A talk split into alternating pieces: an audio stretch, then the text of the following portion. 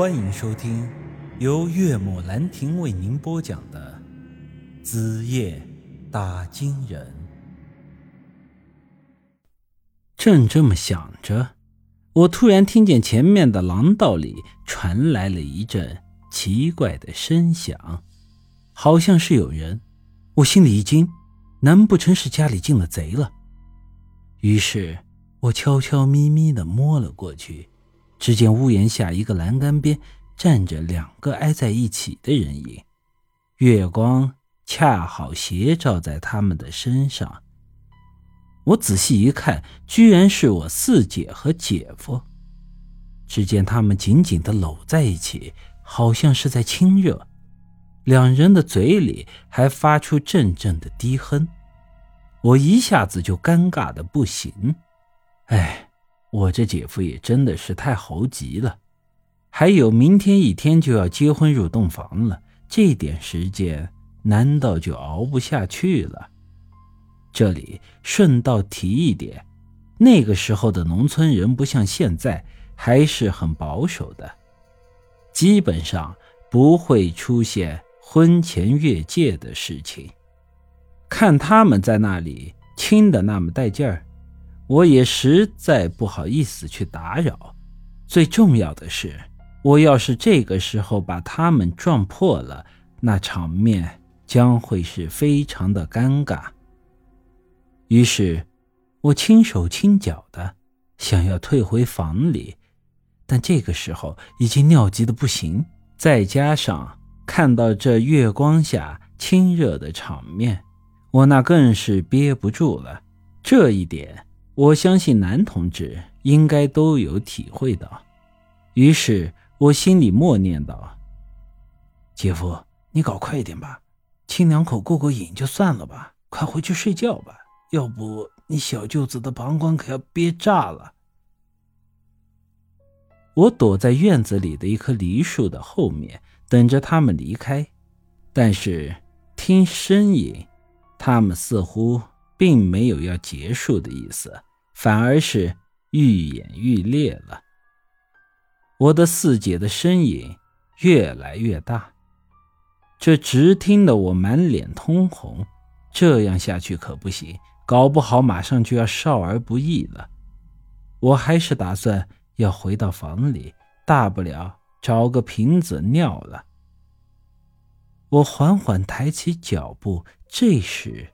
我却突然感觉我四姐的身影有点不对劲。当时的我算是完全的不经人事，而且由于那时候的网络也并不发达，我也没有机会去观摩那些学习材料。但是我的直觉告诉我，男女亲热不应该是这种声音。我四姐的那种呻吟，更像是一种痛苦的呻吟。我缓缓绕到旁边的一个柱子后面，从他们的侧面进行观摩，这样我就可以看到他们两个人的脸。就在这一瞬间，我的两只眼睛顿时愣住了。眼前的场景果然不是什么桃色场面。只见我姐夫的嘴正抵在我四姐的肩膀上，他的嘴巴一张一合，好像是在啃食我四姐的身体。这个场面是实在是太过触目惊心，以至于我都顾不得遮掩，直接朝他们靠了过去。等走得近了，我终于是彻底的看了清楚。我的老天爷！这个场面实在是太过怪诞了。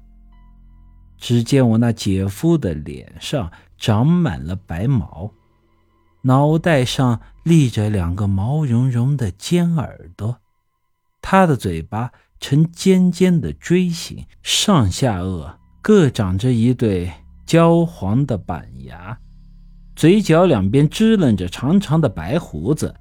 这他妈活生生是人身上长着一个耗子脑袋呀！此外，我那四姐也不像是个正常人。只见她皮肤惨白，面色中透着一股死气，活像是一口尸体。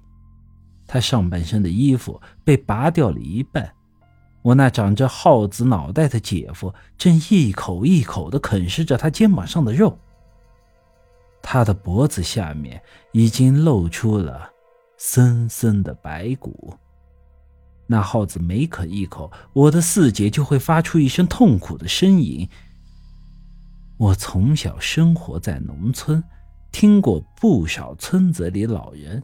讲的十里八乡怪诞的故事，我记得有这么一个故事是这么说的：说是一些成精的耗子会在晚上趁人睡觉的时候跑出来啃人的耳朵，啃的时候人不会有痛觉，所以也不会疼醒。等到第二天睡醒的时候，才知道自己的耳朵已经被吃完了。我当时。年纪小，听了这个故事之后，是吓得几个晚上都没有睡着觉，生怕自己的大耳朵被耗子给吃了。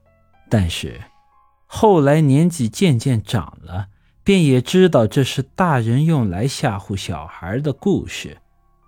但是现在一看，耗子精啃人的事情居然是真的。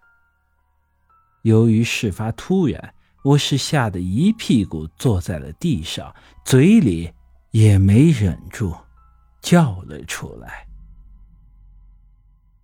本集已经播讲完毕，欢迎您的继续收听。